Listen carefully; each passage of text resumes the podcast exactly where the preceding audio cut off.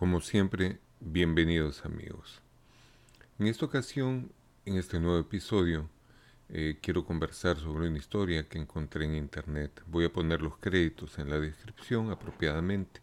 Es sobre todos los temas que venimos desarrollando de superación personal, de conocerse a sí mismo.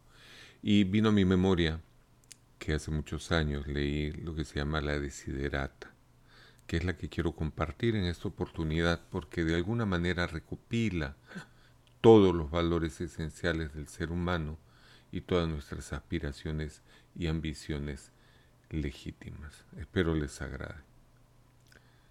Camina plácido entre el ruido y la prisa y piensa en la paz que se puede encontrar en el silencio. En cuanto te sea posible y sin rendirte, mantén buenas relaciones con todas las personas.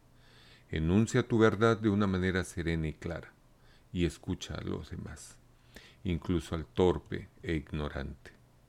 También ellos tienen su propia historia.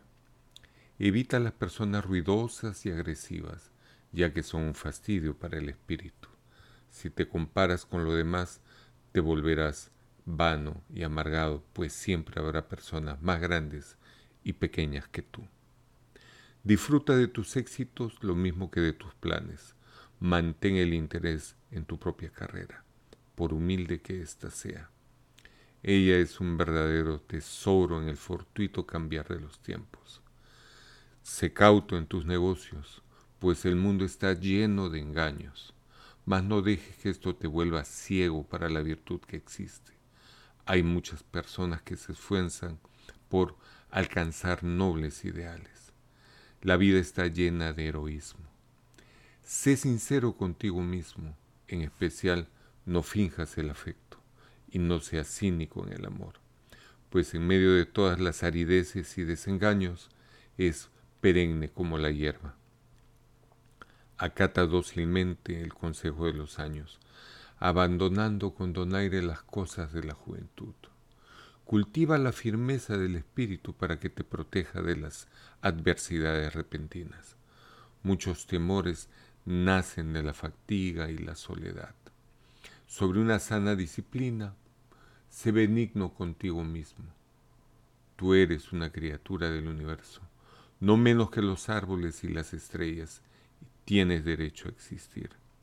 Y te sea claro o no, indudablemente el mundo marcha como debiera por eso debes estar en paz con Dios, cualquiera sea tu idea de Él, y sean cualquiera tus trabajos y aspiraciones. Conserva la paz con tu alma y en la bulliciosa confusión de la vida, aún con todas sus farsas, penalidades y sueños fallidos, el mundo es todavía hermoso. Sé cauto, esfuérzate por ser feliz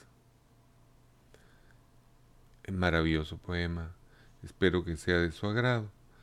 Vamos a analizarlo en un futuro próximo sobre todas las implicancias sobre temas de comunicación, ansiedad, depresión, aspiraciones y ambiciones legítimas en la vida. Espero les guste. Que pasen un espectacular día. Mi nombre es Moisés Cornejo. Estoy para servirlos. Gracias por su tiempo.